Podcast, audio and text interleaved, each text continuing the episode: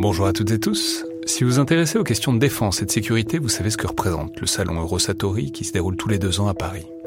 C'est cette année la 28e édition qui se tient du 17 au 21 juin prochain à Paris-Nord-Villepinte et Eurosatori, qui sponsorise cet épisode, sera comme à chaque fois le grand rendez-vous mondial de la défense et de la sécurité.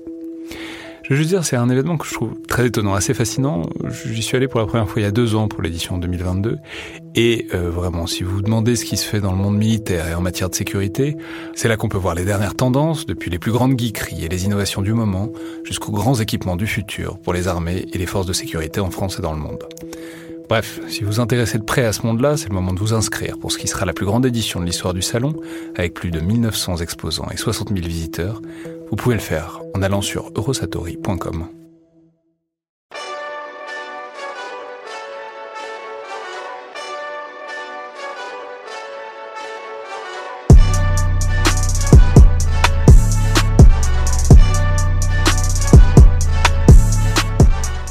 toutes et tous et bienvenue dans le Collimateur, le podcast de l'Institut de recherche stratégique de l'école militaire, l'IRSEM, consacré aux questions de défense et aux conflits armés. Je suis Alexandre Jublin et aujourd'hui, pour ce nouvel épisode dans le viseur, j'ai le plaisir de recevoir le capitaine Pierre, donc bonjour. Bonjour. Alors, capitaine, vous êtes euh, alors vous êtes capitaine dans l'armée de terre, mais Mhm. vous, êtes, vous faites partie de cette euh, catégorie particulière qu'on a déjà eu le plaisir de recevoir quelques fois dans le podcast, qui sont les aviateurs de l'armée de terre, donc euh, au sein de l'ALAT, l'aviation légère de l'armée de terre. Et pour être plus précis, vous êtes... euh, on sait qu'il y, a- y y toute une faune euh, des, des, des- des- disons Pas si sauvage que ça. pas si sau- bah, apprivoisé en tout cas, des, montures de, de- au sein de la LAD, de- donc de la- de l'aviation légère de l'armée de terre. Il y a les gazelles, on a déjà eu des histoires en gazelle. Ouais. Et vous, vous êtes notre premier pilote de Tigre. Donc euh, les Tigres sont les hélicoptères de combat, euh, vraiment tout à fait axés autour d'un canon qui est, qui est vraiment l'arme centrale du Tigre. Vous êtes donc Exactement. pilote au premier RHC, donc le régiment d'hélicoptères de combat, qui est basé où? À Falsbourg, non loin de Strasbourg. D'accord. Et je crois que vous êtes ici aujourd'hui pour nous raconter une histoire, euh, bah, comme souvent, parce que c'est évidemment l'un des déploiements principaux de, de l'armée française, des armées françaises, c'est Barkhane. Alors, quand, où est-ce que c'était précisément et quand est-ce que c'était? Alors, euh, ben, pour planter un peu le, le décor, donc on est en début de l'été euh, 2019 au Mali, à Gao, qui est notre, euh, notre base principale de déploiement, euh, à partir de laquelle on se déploie un peu, un peu, partout dans le- sur le territoire. Euh, moi, donc pour un peu planter le décor, moi j'en suis à mon deuxième mandat. Donc en fait, je suis encore un, un jeune pilote. Et, euh, Et les mandats, c'est combien de temps? alors, ça, ça a varié ces dernières années pour différentes raisons, principalement axées autour de la problématique humaine et technique, de, de régénération euh, du potentiel humain et, euh, et des machines. Donc, on était sur des. Le des man- sable, ça use euh, les hommes et les machines, quoi. Oui, voilà. Pour faire simple, globalement, euh, ça use les hommes et les machines. Et puis derrière, ça sous-entend une, une logistique, une nouvelle fois humaine et technique, lourde, pour se permettre d'avoir un taux de disponibilité euh, suffisant. Et donc avoir les relèves, les relèves techniques des machines, euh, et puis donner les heures aux équipages euh, une fois qu'ils rentrent en métropole, etc. Donc ça, c'est une problématique qui euh, qui est pas forcément évidente et qui est consommatrice de, de beaucoup de ressources. Non, mais donc c'est un mandat, c'est quoi? C'est deux semaines deux mois, deux- Alors, c'est euh, à, ce- à ce moment-là, on était sur euh, un portage à deux mois. Euh, L'année dernière, je suis passé à quatre mois. Euh, J'ai fait partie de ces, ces membres d'équipage euh, qui ont fait des mandats de quatre mois. Euh, et là, on a changé de portage et on est maintenant sur du trois mois, ce qui est globalement idéal euh, à tout point de vue, humainement euh, ainsi que, que, techni- que techniquement. Donc c'était votre deuxième séjour de Ouais. deux mois? Exactement. Le, la- la- le parallèle que j'aime que j'aime à, à faire, c'est que globalement, on est un peu comme sur une construction d'une maison. À à l'issue de cette première OPEX, j'avais établi les fondations. Donc j'avais appréhendé le théâtre. Euh, j'avais déjà vu les particularités des, des posés en U5 euh, très sombres, les particularités, les particularités pardon, propres à notre, euh, à, notre, à notre métier. Et donc ça me permettait d'arriver un peu plus sereinement. Par contre, bah, j'avais encore beaucoup d'expérience à acquérir, clairement. Et, et dans cette optique-là, je me retrouve quand même pilote du chef de patrouille. Alors il faut savoir que le ça, ça, ça veut dire quoi? Alors le chef de patrouille, en plus de sa qualité d'être chef de bord, donc patron de son aéronef, euh, il est en mesure de leader un module allant jusqu'à trois machines. Donc, alors, rappelons peut-être que donc, vous êtes deux par tigre. Alors exactement. Donc, c'est vrai, il y y, y a un pilote, celui qui tient euh, le, le- le manche, littéralement, C'est ça. Et il y a le chef de bord. Le chef de bord qu'on appelle communément dans notre, dans notre métier le gunner, qui est forcément le chef à bord, en place arrière. Parce que c'est lui qui tire. Exactement, c'est lui qui a tous les senseurs. Et philosophiquement, pardon, dans notre institution, effectivement, le, chef de bord est forcément en place arrière parce qu'effectivement, c'est lui qui va délivrer les feux. Donc c'est lui qui a la responsabilité de délivrer les feux, aidé en, ça par le pilote bien évidemment, on pourra revenir un peu plus longuement dans les détails euh, à l'issue. Mais effectivement, le chef est toujours en, place arrière. À cela se rajoute la possibilité d'avoir un chef de patrouille. Ce qui sous-entend euh, ce que, j'aime à dire par rapport au pilote, forcément ça, en découle euh, directement sur le travail du pilote, c'est que quand on est le pilote d'un chef de patrouille, on se doit d'être le, pilote plus plus ou le, ou le mini chef de bord en ce sens où euh, on, se doit d'avoir le, temps d'avance qu'on nous apprend depuis tout petit en, bon militaire. C'est-à-dire qu'il ne faut pas qu'on s'arrête au simple carcan du pilote, comme vous le disiez, de piloter son vecteur, mais, mais bien d'avoir le temps d'avance pour qu'en permanence, globalement, on suive la guerre de son chef de bord et, euh, qu'on soit en mesure soit de le décharger euh, d'une fréquence radio, parce que très rapidement, euh, enfin, vous imaginez que sur, sur, des opérations un peu denses, rapidement le réseau radio est, saturé, il y a beaucoup d'assets, donc en gros d'éléments qui rentrent dans la, dans la mission, et, euh, et donc nous, on se doit avoir le temps d'avance. Donc c'est qu'il a le type derrière vous a un boulot particulièrement compliqué, donc c'est bien, c'est bien de, pouvoir en prendre un peu plus Exactement. sur votre assiette. En fait, on se doit d'être un pilier pour son chef de bord ou, ou son chef de patrouille. Et donc, pour ce faire, il faut que nous, on comprenne globalement quand même ce qui se passe derrière, on connaisse ces contraintes, à tel point que bah, déjà de par la constitution dans le Tigre, où on, vole en tandem, on ne se voit pas.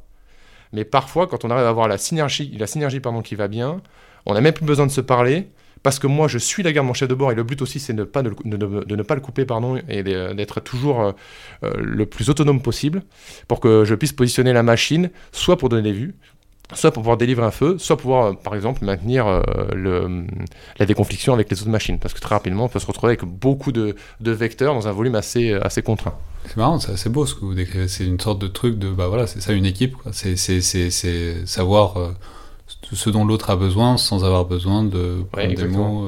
Bah, c'est le, ouais, bah, c'est un peu le fondement même, enfin, à mon sens, du militaire. Puisque quand on est en opération, en opération on, peut, on est amené à vivre dans des conditions dégradées.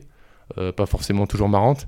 Et forcément, bah, nos chefs se doivent de pouvoir se reposer sur nous sans, sans sortir de, de, belles phrases ou de grands mots, mais c'est clairement ça. Et nous, on se doit aussi de pouvoir compter bah, sur nos mécanos euh, et toute l'équipe qui, qui, nous entoure, du plus petit échelon euh, au, plus élevé, bien évidemment. Donc là, deuxième, deuxième tour, et cette fois, vous êtes donc le pilote du chef de patrouille. Exactement. Et alors, quoi c'était déjà c'était quoi l'émission pour les tigres? C'est-à-dire euh, on, sait que on se souvient peut-être les auditeurs se souviennent peut-être de ce que des, récits de gazelles qu'on a eu ou les bon globalement les gazelles il y, avait plein de missions mais il y a notamment des missiles anti-chars qui servent très bien pour certaines choses. Le tigre on sait que c'est un canon euh, très précis mais qui sert notamment en appui euh, air de troupes au sol et qui permet de, viser assez précisément des, des cibles. C'était alors déjà bon quelles étaient vos missions? Et puis aussi est-ce que dans à ce moment-là au moment de l'histoire euh, que vous allez nous raconter on va, finir par y venir mais est-ce que vous aviez déjà eu des engagements? Est-ce que vous aviez déjà euh, été amené à ouvrir le feu? Ou est-ce que bon c'était des patrouilles euh, enfin de, pas, j'ai envie de dire pas le quotidien, mais si, un peu le quotidien quand même. Oui, je, je vois ce que vous voulez dire. Alors, j'ai eu la chance sur le premier mandat, c'est là où en toute humilité, euh, j'estime avoir de, bonnes fondations pour ma, maison. Effectivement, j'ai été engagé sur quelques, une ou deux missions euh, assez intéressantes euh, où, on a quand même un peu engagé et on a, on effectivement délivré des, feux. et donc effectivement, ça m'a permis doucement mais sûrement de, construire ce, début d'expérience nécessaire pour être bah, une nouvelle fois le, meilleur appui possible. Pour répondre à votre question, les, différentes missions, en fait, le spectre est assez large. Un, parce que le, vecteur, le système d'armes est capable d'une polyvalence euh, qui n'est plus approuvée de nos jours. Vous, parliez du, euh, canon, mais on a aussi euh, la possibilité de délivrer du missile via le missile Fire, des roquettes, et puis à l'avenir, avec le, le rétrofit MIVI de la machine, on obtiendra encore des capacités accrues. donc il y a déjà ce premier point. Euh, après, au Mali, euh, on a une posture permanente de, d'alerte, où on maintient ce dont je parlerai euh, à l'issue. Donc d'alerte avec un pion de base de deux machines, qui doit servir en appui pour l'ensemble de la force Barkhane ou des forces amies. Et puis après, vous avez les missions du quotidien, Typiquement, ça va être euh, escorter un hélicoptère euh, Chinook du détachement anglais pour euh, une mission de logistique. Les Chinook, on va, préciser, sont ces très gros hélicoptères avec deux hélices. qui nous rendent de fiers services. Oui, et dont les forces françaises sont très jalouses, parce que c'est une, une, capacité que, que la France n'a pas malheureusement, ces hélicoptères lourds de transport de matériel lourd donc, mais bon, heureusement on a des alliés qui en ont et qui euh, et donc le Tigre, le cas échéant, peut être amené à, les appuyer. Effectivement, euh, de, de l'escorte de NH90, puisque bien évidemment en hélicoptère de manœuvre, euh, donc en hélicoptère de transport de la génération avec le NH90, on, est amené aussi à les escorter. Et puis après, il y a l'ensemble de la force Barkhane qui est présente en permanence sur le, sur le territoire, sur des différentes bases avancées. Euh, on vous parlait récemment de, de Menaka, bah, on y va régulièrement sur d'autres sites. Et donc là, on peut être mis euh, et prépositionné en appui, ce qu'on appelle chez nous dans le jargon aller faire du camping. Et donc on, est prépositionné sur ces différentes bases et donc on est mis euh, à disposition et on travaille au profit des, forces au sol. Et à cela se rajoute un, dernier point, non des moindres, ce qu'on appelle des, bah, quand on est en fait on est GTDA menant. Alors GTDA, pour regroupement tactique désert aérocombat. Donc en gros, l'ensemble le, du, du, pool et du groupe euh, ALAT, dans lequel on a intégré jusqu'à présent aussi une partie groupement commando montagne. Euh, et donc là, on peut aussi mener des, des actions euh, sur notre entre guillemets sur notre initiative. Ah, D'accord, vous avez aussi, vous êtes aussi à l'intérieur d'un commandement juste de l'ALAT, de tous les ALAT qui sont dans le coin, et on peut vous envoyer sur telle ou telle mission. Exactement. Alors bien évidemment toujours en lien avec le PCIAT qui était à etc. C'est bien que quelqu'un soit au courant de ce que vous faites. mais, euh, mais, alors ça, donc bien évidemment, toute la chaîne de commandement euh, prendra les décisions qui s'imposent, mais fonction de, bah, une nouvelle fois, de la situation tactique, euh, des, de la menace, de la présence d'ennemis, etc., ça influera donc directement sur le type de mission. Et alors, donc ce, ce jour-là, dans ce deuxième tour, racontez-nous un peu ce, enfin se souvenir, puisque c'est toujours un souvenir. Donc racontez-nous comment, comment ça s'est engagé et comment ça s'est... Alors, euh, donc, comme je vous le disais euh, précédemment, on a en permanence donc, euh, deux machines d'alerte, donc en mesure de, de partir et une, fois, encore donc sur alerte. Euh, non, mais soit dit en passant, puisqu'on a eu il n'y a pas longtemps hein, quelqu'un de la, de la posture permanente de, de, sûreté, c'est quoi l'alerte? C'est quoi? C'est 10 minutes, un quart d'heure Alors, ça va dépendre. Euh, du, plus court au plus lent.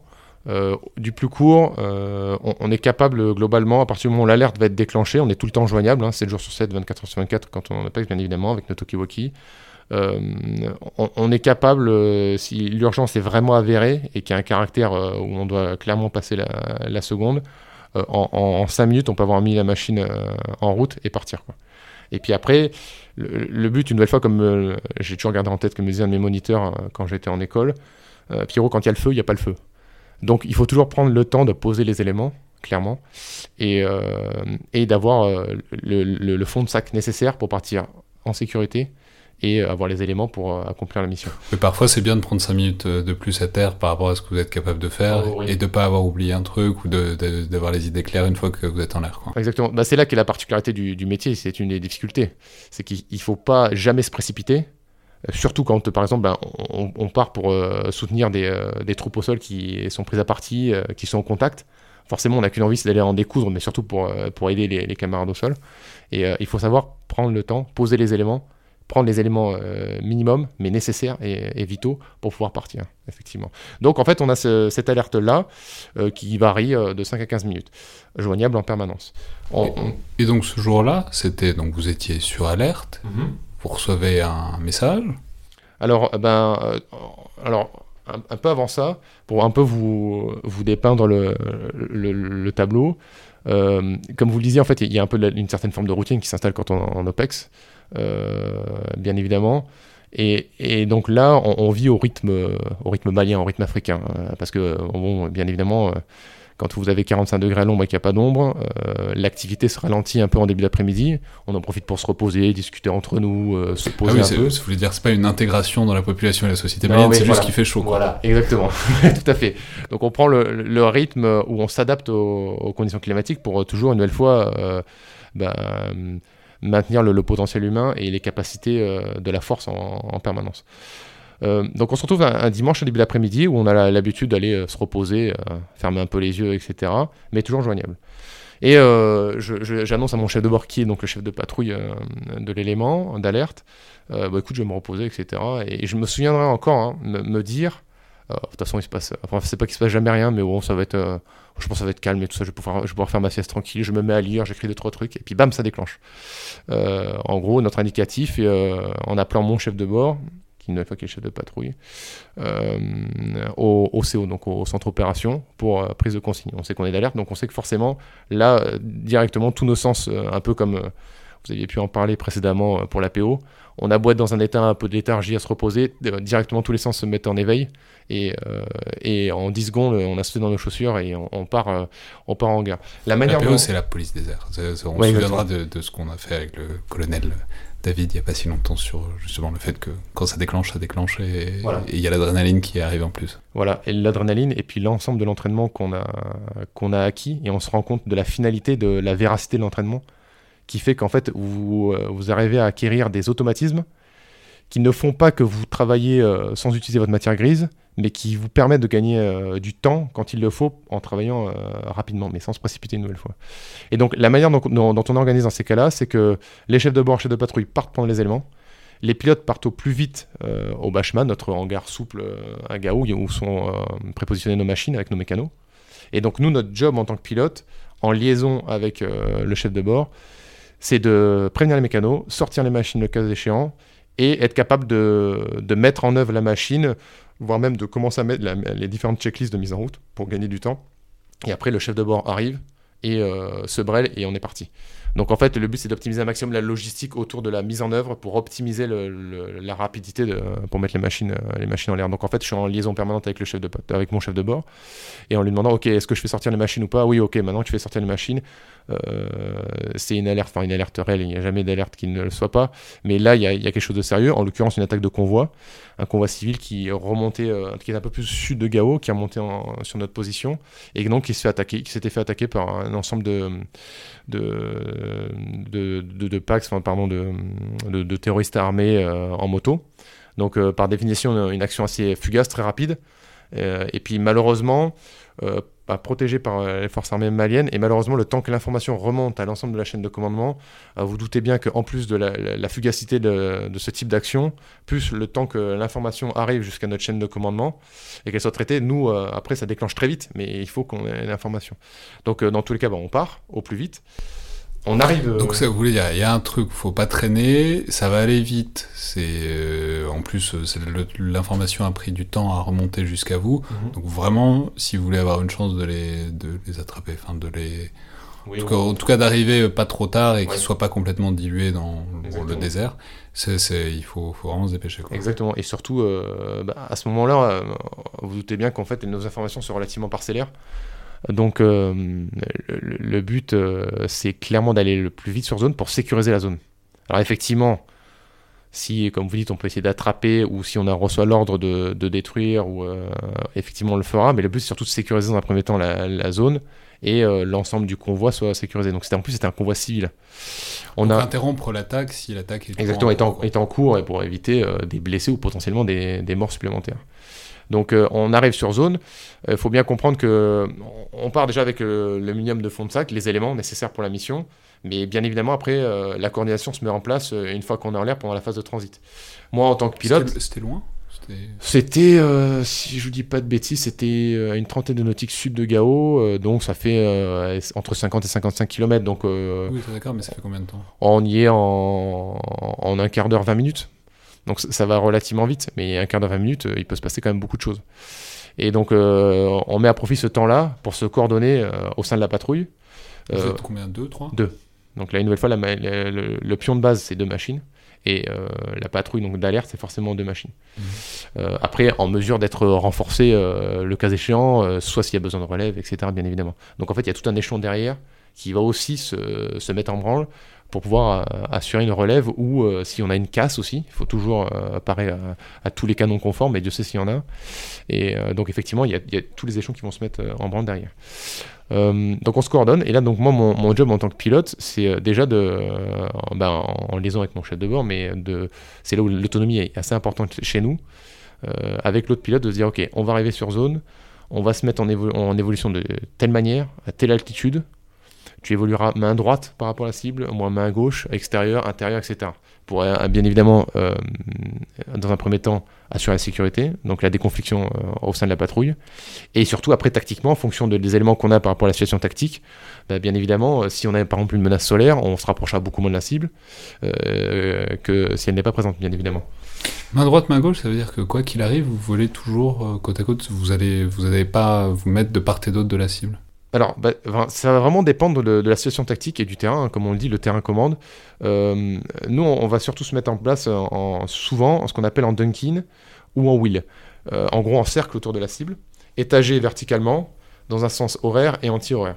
Ça, ça permet en fait d'avoir. Donc vous tournez, il y a les deux hélicoptères qui, qui qui font des rotations au-dessus de la cible dans des sens inverses euh, euh, bah, pour, pour... avoir une, une, une constance des, des vues. Euh, une nouvelle fois en, s'étageant et permettre pour la machine qui est ce qu'on appelle inner, donc à l'intérieur du cercle, la plus proche, donc d'avoir des, vues de manière resserrée sur le point d'intérêt et toujours une machine en appui qui elle a ce qu'on appelle l'overwatch, donc va voir sur un champ plus large pour assurer la, sûreté, bah, là en l'occurrence par exemple du convoi, et aussi bah, au sein même de la patrouille. Donc en fait avoir une vision la plus large possible pour toujours pareil, euh, toujours pareil pardon, euh, assurer sûreté et sécurité. D'accord, donc là vous 10-15 minutes, vous arrivez sur le convoi, et là... Euh, bah là, en fait, dans un premier temps, on, enfin, on observe, c'est-à-dire qu'on essaye de prendre liaison avec les troupes au sol. Euh, malheureusement, euh, il s'avérera qu'on n'arrivera jamais à prendre liaison. Donc c'était des, euh, troupes FAMA, donc de l'armée malienne. je pense que peut-être malheureusement ils étaient tout bonnement pas équipés de postes radio ou alors l'information ne leur était pas redescendue quant à une fréquence à utiliser, etc. Donc en fait, on fait ce qu'on peut. Euh, après, bah, visuellement, globalement, on, voit que la situation est calme. De toute façon, euh, les, les, personnels en question qui ont mené l'attaque sont déjà partis. Donc très rapidement, on voit que la, et on voit des véhicules aussi euh, de l'armée malienne arriver en renfort, donc aussi participer à la sécurisation du, convoi. Donc ça rassure un peu dans, sa globalité. Au niveau de la situation tactique, les, choses sont relativement calmes. Donc dans un premier temps, mon, mon chef de bord donne l'ordre à son ailier, enfin notre ailier, de lui vraiment prendre un scan plus large. On est au bord du Niger. Donc en fait de partir plus à l'est, parce qu'on est donc sur euh, la partie euh, est du, Niger, donc partir un peu plus à l'est pour aller euh, scanner et voir si on ne trouve pas des, traces de véhicules, des motos, etc. Au bout d'un moment on le rejoint, le but, ça c'est toujours pareil aussi, moi mon job de pilote c'est de maintenir le visuel euh, avec l'autre machine pour pouvoir être en mesure de, reformer la patrouille ou lui de lui dire écoute positionne-toi de telle manière à telle manière, euh, de telle manière à telle manière. Donc là l'idée c'est vous prenez un peu du champ avec l'idée que vous êtes dans le désert, donc quand même on voit bien dans le désert, on voit les trucs de loin, donc il y a moyen que euh, vous les voyez encore au loin en train de s'échapper. Exactement. Euh, le, but pour nous, c'est d'essayer de les retrouver, effectivement, une fois qu'on a assuré euh, bah, la sécurisation du dit convoi. Et, donc, même de les retrouver, parce que là, il y a une frontière, quoi. C'est pas. si vous les retrouvez au Niger, on va vous les retrouver au Niger ou c'est. On Alors, s'arrête à la frontière. du Niger, c'est du. Excusez-moi, du fleuve Niger. Ah, pardon. Du fleuve Niger. D'accord. Donc, effectivement, on était. L'attaque s'est produite sur une des rares nationales qu'il y a là-bas qui remontait le long du Niger, donc accès nord-sud, et l'attaque a eu lieu donc sur le flanc, euh, sur le flanc est. D'accord. Donc, forcément. Donc, euh, vous, allez regarder, voir s'ils n'auraient pas traversé le fleuve, etc. Ouais, exactement. Alors rapidement, en moto, on comprend bien qu'il y a, on voit bien qu'il n'y a pas de, de, voie de franchissement, donc on, porte plutôt nos, nos, vues sur la, partie est, donc sur la partie euh, un peu plus, enfin désertique, qui est sur en plein milieu des terres. Et, euh, et puis très rapidement, bah, donc on, on, maintient, on a, à ce moment-là, on a encore la liaison avec, euh, avec notre, notre centre opération. Et, euh, et, rapidement, en fait, on, a, on apprend qu'un drone Reaper de l'armée de l'air, qui était globalement sur zone, est retasqué à notre profit. Et le gros avantage, c'est que bah, pendant leur transit, un peu comme nous, euh, bah, leur, leur, capteur, leur optronique continue à fonctionner et ils scannent l'environnement. Et ah, donc euh, si les types sont sur le chemin du Reaper qui va vers vous, Exactement. ils risquent de les attraper quoi. Bah, c'est là, là aussi qui est euh, une des, clés bah, de, l'entraînement et puis de la, synergie nécessaire. C'est-à-dire que rapidement on va se coordonner, dire ok on est positionné à tel endroit, euh, on, progresse de tel endroit à tel endroit, vous arrivez de là, ok, je vous propose de scanner ce secteur-là, nous on va scanner ce secteur-là, et puis euh, n'hésitez pas à, m'alimenter euh, en éléments nouveaux. Donc là, ça c'est le discours que, le chef de patrouille tient au drone. Et rapidement, on apprend que bah, le, drone a, un visuel, une PID, une VID, donc Visual Identification et Positive Identification, sur des personnels à hauteur de, 20 à 30, 20 à 30 packs armés d'AELI, donc d'armement léger d'infanterie, donc typiquement Kalachnikov, etc. On apprendra après coup que il y avait de l'armement un peu plus lourd, un petit peu PKM, donc encore de l'armement d'origine russe d'infanterie, mais, un peu plus lourd. Mais c'est pas de la, c'est pas de la mitrailleuse lourde ou celui l'autre, c'est pas de la 12-7. Non, non, c'est, c'est, d'un calibre un peu inférieur, c'est de la 62, c'est de la 762 pardon, mais bon, ça peut commencer quand même euh, un peu à causer. Donc euh, c'est une menace qu'on prend jamais, euh, jamais. Ça peut commencer à causer, vous voulez dire même pour vous? Oui, tout à fait. Ah oui, tout à fait. C'est-à-dire si, si, parce qu'on en parlait avec aux collègues pilotes de gazelle qui disaient, euh, je sais plus s'il le disait comme ça, mais il disait globalement c'est blindé contre euh, les moustiques à peine. Euh, non mais c'est-à-dire si on se prend une rafale dans la bulle, ça devient très rapidement embêtant. Alors ça c'est un des gros avantages que le, Tigre apporte effectivement par rapport à nos, camarades sur gazelle, c'est que clairement le, le, Tigre 1 est une machine qui a été pensée depuis le début comme une machine de combat et est particulièrement bien pensé. Euh, quand on OPEXise la machine, donc quand on la prépare pour partir en relève technique euh, en OPEX, on rajoute euh, l'équivalent d'à peu près 180 kg de blindage autour de la, cellule vie, ce que appelle la cellule vie, donc le cockpit, des plaques extérieures, intérieures en céramique. Nous, on a notre gilet. Nativement, les baquets donc dans le cockpit sont équipés aussi de, plaques de blindage qui font que on est quand même dans une bulle de sécurité et les, aussi les, les, le, le plexi partie avant euh, du Tigre est, blindé. Mais quand même, euh, si, jamais ça touche euh, à la 762, c'est pas, pas bien. Non, bah non, potentiellement ça pourra quand même faire un trou. Maintenant, on a la chance une nouvelle fois par rapport à un, aéronef comme le Gazelle d'être bimoteur. le principe de redondance des systèmes que l'on retrouve de manière générale dans l'aéronautique bah, est, particulièrement présent sur le Tigre. On a deux chaînes hydrauliques, beaucoup de systèmes sont, sont doublés et positionnés de manière dissymétrique afin que si on est touché par un projectile, quel qu'il soit, euh, s'il traverse un endroit et qu'il détruit un, bloc avionique, et qu'il traverse complètement la cellule de part en part, la cellule de l'aéronef, il ne détruise pas le deuxième bloc. Hmm. Donc euh, c'est quand même bien conçu. Mais c'est sûr que... Il n'y a pas lieu de s'affoler euh, incroyablement, mais quand même, ce serait bien de ne pas se faire toucher si, si jamais Oui, c'est toujours mieux de ne pas se faire toucher. c'est vrai que c'est un bon principe militaire, c'est bien de ne pas se faire toucher.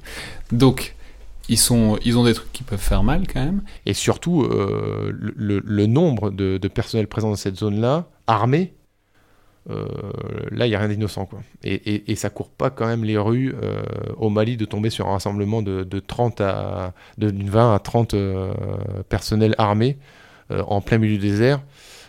et puis rapidement, ils se rendent compte que les déplacements. Ils sont pas là pour un barbecue. Oui, exactement. Ils, ne sont pas là pour faire du tricot, quoi. Clairement. Et euh, malgré le fait que le mot désert n'a jamais aussi mal porté son nom, parce que quand on arrive les premières fois, on est persuadé que le désert, ben, comme son nom l'indique, c'est désertique. Hein, J'enfonce des portes ouvertes, mais et en fait non, il n'y a jamais, autant de vie que dans un désert. Euh, et, donc là, mais clairement, euh, on, sait qu'on a des globalement des, méchants pour parler simplement en face de nous.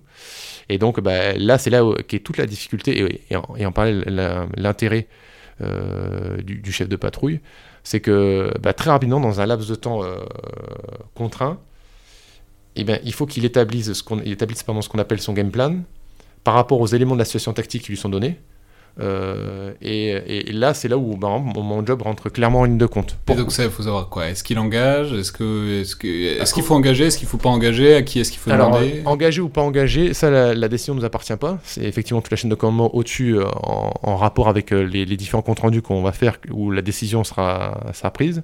Et vous le verrez à l'issue que on aura fait preuve d'une grande réactivité. Quand je dis on, c'est tout l'ensemble de, la, chaîne. Nous, à ce moment-là, c'est surtout vraiment de manière pratique et tactique.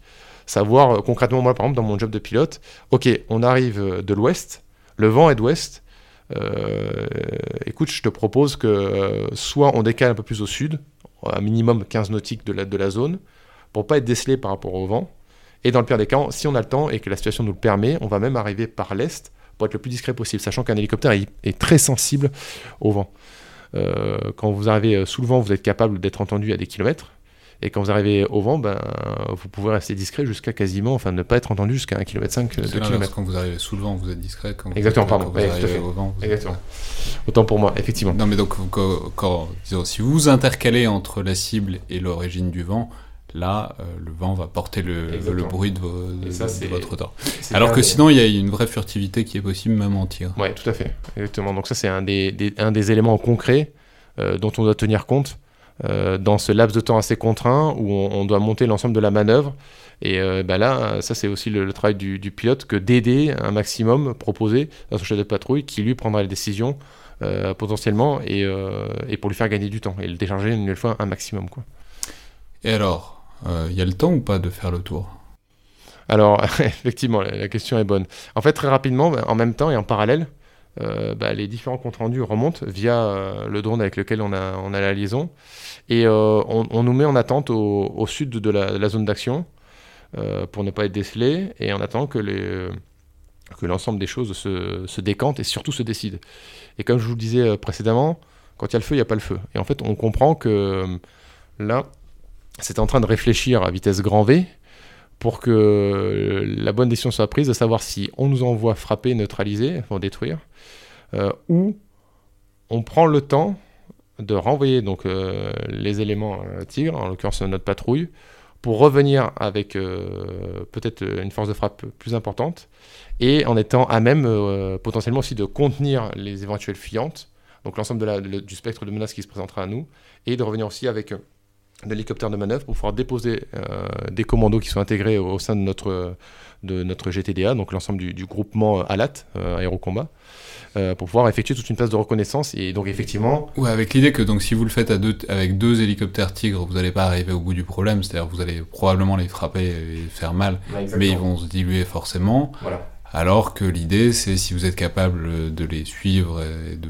de voir où ils vont, potentiellement, il y a moyen de revenir avec euh, ce qu'il faut pour euh, tout contenir et arriver au bout du problème. Quoi. Et elle est là la problématique. Euh, parce que, bien évidemment, le brouillard de, la guerre n'aidant pas, on ne sait pas si potentiellement ce groupe ne va, pas, va pas prendre la décision de d'évoluer, de, de, de, se déplacer très rapidement, etc. C'est là qu'est toute la difficulté de la prise de décision. Mais à ce moment-là, nous, ça nous dépasse complètement. On est vraiment au, niveau, au, niveau du pion tactique. Oui, c'est le problème de quelqu'un, mais c'est pas le vôtre. exactement, c'est ça. Et, euh, et bah, rapidement, euh, la décision est prise de dire ok, vous désengagez euh, et vous rentrez sur Gao. Donc il y a un peu de frustration, comme toujours, parce que nous, on avait commencé à, monter l'ensemble de notre manœuvre, etc. On était à fond, tout était coordonné, et donc on, était, on, prêt, entre guillemets, à en découdre, mais surtout à, ouais, à, remplir la mission. Et donc on rentre à Gao. Et très rapidement, on reprend liaison avec, le, le CO de chez nous, et là, on comprend qu'il va falloir que euh, on rentre en ambiance. C'est encore une fois le centre d'opération. Exactement. Où euh, se situe bah, le chef de corps euh, du, groupement tactique des airs au combat avec l'ensemble de, de son équipe de commandement. Et donc on comprend qu'il va falloir qu'on rentre en, ambiance rapidité parce que l'ensemble du si je puis dire, du module est en train de se réarticuler. Donc, moi, je vous rappelle, on est parti d'une mission d'un déclenchement sur alerte.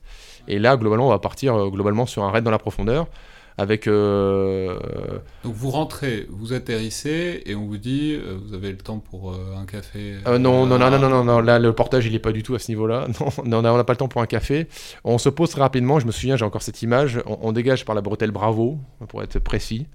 Et je tourne la tête et je vois déjà les trois NH90 qui sont sortis, les GCM, donc les groupements, le groupement commando montagne, trois groupes présents au pied de la machine, pré-embarqués un troisième tigre qui est, qui est prêt, sur lequel, et, euh, et ça, ça, ça, mérite... Ah mais du coup, vous, vous, posez même pas ou vous Ah si on, on, si, on se pose, on se pose.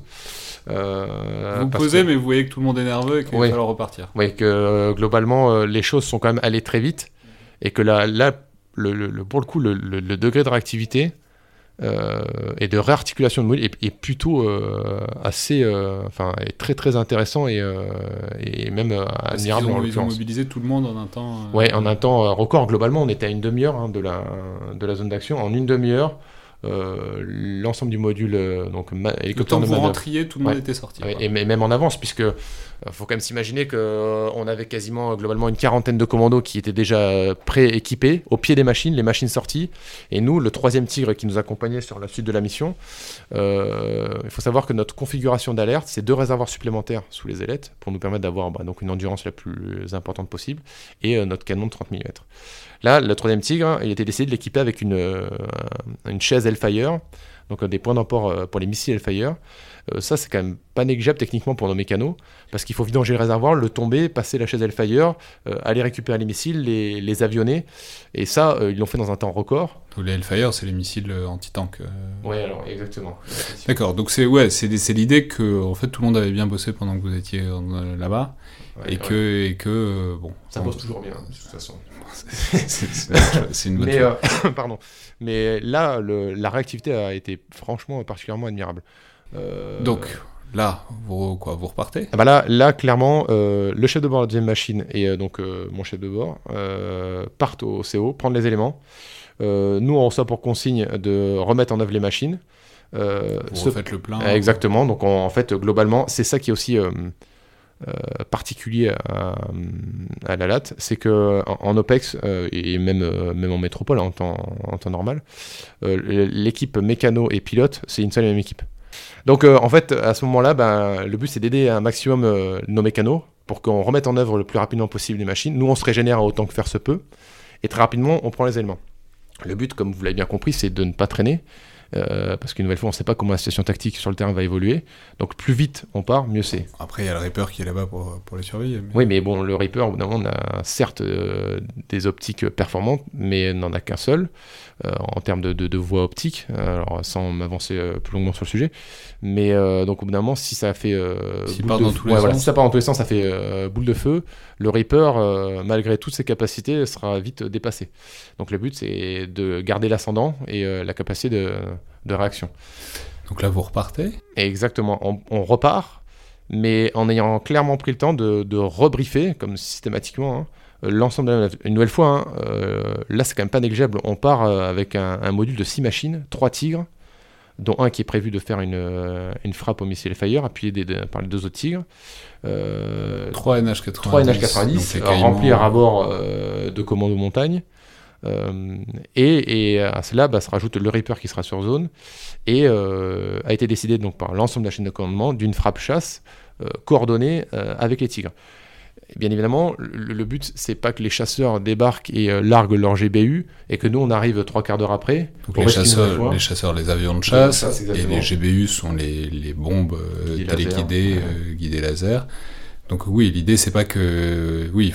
Vu que les, chasseurs vont arriver très vite à l'endroit, il faut que ce soit bien coordonné avec le moment où vous-même, vous êtes là pour exploiter ça correctement. Quoi. exactement. Donc bah là, la décision a été prise. Mais, et c'est là où en fait bah, l'ensemble de ce qu'on appelle du drill, euh, de toutes les procédures euh, qui, qui, sont maintes fois euh, entraînées, vues et revues, nous permettent une nouvelle fois d'acquérir ces automatismes. Et quand on arrive au résultat, tout le monde sait ce qu'il a à faire et, et ça déroule malgré les canons conformes, les potentiels pannes, etc. Et là, le but, tactiquement parlant, c'est de frapper quasiment dans la foulée de la frappe chasse. Donc ça demande une coordination assez fine via le Reaper. Et, puis dans la, et après, derrière, assurer euh, une sûreté à la hauteur de nos moyens sur zone pour pouvoir effectuer la dépose des NH. Donc effectivement, là, comme on aime à le dire euh, dans le jargon, c'est un peu Macao l'enfer du jeu dans nos têtes, euh, dans le sens où ben, ça saurait si c'était un métier facile, mais c'est là aussi que ça fait tout, l'intérêt de, la chose, c'est qu'effectivement il y a beaucoup de, choses, d'éléments à, maîtriser. Quoi. Et donc on part en tête, rapidement on prend liaison avec le Reaper, qui nous met en liaison avec la chasse, on se coordonne euh, dans un premier temps en discrétion. Une fois que la frappe chasse euh, est effectuée, nous on est dans un volume, nous assurons la, sécurité par rapport au danger close de la munition. Donc en fait, là, au danger que, que, que l'explosion peut représenter pour nous, mais en nous permettant d'être le plus rapide possible, d'arriver sur zone le plus rapidement possible. Donc dans la foulée, on tire Hellfire. Donc la, la machine de tête tire ses missiles Hellfire, deux missiles. Donc il y a les avions de chasse qui tirent leurs trucs. Ensuite, il y a votre copain Tigre qui a des missiles qui tire ses trucs. Alors ensuite, quasiment euh, dans la foulée de l'explosion. Donc tout en maintenant la sécurité par rapport au gabarit d'explosion, bien évidemment. Et ensuite quoi Ensuite il y, a les, y a les Caïmans, donc les NH90 qui, qui, Alors, qui, doivent déposer les... Mais avant ça, il faut savoir que euh, il faut toujours avoir le, ce fameux temps d'avance et, euh, ben on, dans une optique où euh, la, la, manœuvre s'inscrit dans le temps long, il faut qu'on soit en, mesure de, de, relever les patrouilles. Donc la machine qui a tiré ces missiles Fire repart sur Gao. On maintient deux tigres sur zone et en mesure d'être réengagé. Nous, on est sur zone. Comme je vous disais, le but là, c'est dans un second temps d'observer euh, et d'assurer la sécurité en vue de la dépose. Les NH sont en zone d'attente, donc les NH 90 sont en zone d'attente, attendent ce qu'on appelle nous le ICE, donc en gros la validation que la, zone euh, est, sécurisée. Et là aussi, ben, une nouvelle fois, ben, nous en tant que pilote, le, but c'est clairement de, de se coordonner, euh, d'assurer la meilleure déconfliction possible. Et il, faut s'imaginer que... Hum, déconfliction, donc rappelons que c'est encore une fois bon, que vous rentriez pas dedans euh, exactement, euh, avec Les, autres hélicos sur, dans le coin. Quoi. Exactement. Et il faut s'imaginer... Ce, ce, qui a, l'air évident, mais en fait ça doit pas être simple, j'imagine. Non, non, parce que on a, nous, on a la, entre guillemets, on a la vitesse pour nous, on a un, vecteur qui, qui vole plus lentement qu'un chasseur. Par contre, on est dans des volumes beaucoup plus contraints. Et donc, en fait, euh, très rapidement, euh, oui, euh, la, déconfliction est, primordiale parce que la sécurité, est déjà dans un premier temps, c'est le, point numéro un. Et, donc très rapidement, on peut, se, retrouver dans des situations, si on n'est pas vigilant à ce, point-là, où, les, plaques malheureusement s'alignent et pas forcément dans le bon sens. Et donc il faut, être effectivement très vigilant, très vigilant à, à ce sujet-là. Donc le, tout a explosé. Il y a les commandos qui attendent dans leurs hélicos euh, mhm. un peu loin. Et vous, vous vérifiez que c'est bon avant de leur dire euh, qu'ils peuvent se poser. Et alors, c'est bon? Alors, euh, c'est bon, oui. On est même surpris de, du calme sur zone parce que moi, je, vous rappelle quand même qu'il y avait de 20 à 30 personnels armés sur zone. Et en fait, on, on a très peu de, très peu de mouvements. Euh, et, pour comprendre un peu le, une petite parenthèse au, sujet du, travail en équipage, euh, le chef de bord, lui, en permanence en place arrière, il a des commandes supplémentaires qui vont en gros lui permettre de, bah, piloter sa caméra, euh, de travailler via sa caméra, via l'ensemble des, des, senseurs et des capteurs dans le, dans, dans le, dans le Tigre. Euh, et, nous, en permanence, bah, le pilote, le but, c'est de, de, regarder à l'extérieur, parce qu'il faut bien qu'il y ait un personnel qui regarde à l'extérieur. Et donc, euh, euh, en reprenant le terme énoncé précédemment, on a l'overwatch de la situation. Concrètement, ça se traduit par quoi? On a quand même des fonctions qui sont quand même très isolées. On est, nous, en tant que pilote, on est très rapidement autonome. C'est ce qu'on nous demande quand on, on, monte en puissance en heure de vol avant d'être projeté, d'être le plus autonome possible. On est même assez souvent seul, et c'est pour ça qu'une nouvelle fois, il faut, quand même suivre ce qui se passe derrière, parce que le, chef de bord, lui, n'a pas le temps euh, de t'expliquer, de, te dire ce qu'il faut faire. Donc, euh, au contraire, toi, il faut que tu le serves au, mieux, le mieux possible. Et donc, euh, concrètement, lui va scanner à travers, pour vous donner un d'idée, à travers un, écran, de, un carré de, globalement de 200 mètres par 100 mètres. Mais ça peut être un scan sur une, forêt qui s'étend sur plusieurs kilomètres. Et donc concrètement, nous, et c'est là où le lien est hyper important, c'est que nous, on va donner la cible via notre casque, parce qu'on peut corréler en fait et lier la caméra au casque. Et donc en permanence, en fait, c'est ce travail d'équipe hyper important. Euh, en comparaison de Donc c'est vous qui avez le coup d'œil d'ensemble et qui dit là où il faut pointer la caméra, là où c'est intéressant. Et alors là, dans ce cas-là, donc vous pointez la caméra et il n'y a plus grand-chose qui bouge. Non, voilà. Donc euh, euh, régulièrement, le shadow on dit ok, tu peux m'annoncer un stable sur telle zone, ok stable, ok je prends, lui scanne et ainsi de suite. Donc en fait, on est un peu le, en toute humilité, un peu le bras armé du, du chef de bord en ce sens-là. Donc là, il n'y a plus grand-chose qui bouge. Donc, donc on donne le, le ISO NH90, donc les, les 3 NH. Euh, et donc, euh, bah, une nouvelle fois, on doit assurer la sécurisation de la zone. Et pendant toute la partie de dépose, c'est là où les hélicos sont les, les plus euh, vulnérables. Donc aussi, on se doit de positionner la machine de manière à être en mesure d'appliquer des feux et d'appui de protection des, NH en permanence. Donc là, vous comprenez bien qu'il bah, y a une autre machine qui vole aussi. Donc en fait, il faut qu'on se coordonne. Et puis, une nouvelle fois, le réseau radio peut être très vite chargé. Hein. On a les NH, euh, les avions de chasse qui sont, passés, euh, qui sont passés précédemment, le drone, l'ensemble de la liaison qui est à maintenir au niveau compte rendu, euh, parce que bien évidemment, nos chefs doivent être alimentés en permanence de, de, de, l'évolution Il doit falloir gérer plusieurs fréquences. Donc effectivement, ça, devient c'est assez vite, assez vite chargé, et d'où l'importance de limiter un maximum, enfin limiter un maximum, à notre niveau, les échanges avec notre chef de bord. Je, m'explique, enfin une nouvelle fois, c'est c'est pour ne pas le, le polluer et voilà. Et donc le, verre est donné, et donc on assure la sûreté de dépose des, euh, des commandos qui vont euh, donc à l'issue progresser et euh, sous notre protection. Et une fois qu'ils progressent, ben, c'est là où il est primordial qu'on se connaisse tous bien et qu'on euh, qu'on s'entraîne les uns avec les autres. Parce que quand on se connaît, on sait comment les, groupes vont évoluer, comment ils se déplacent, euh, et quel est leur travail au sol, etc. Donc en fait, on est à même d'avoir une idée encore plus claire de la manière dont les choses peuvent évoluer, etc.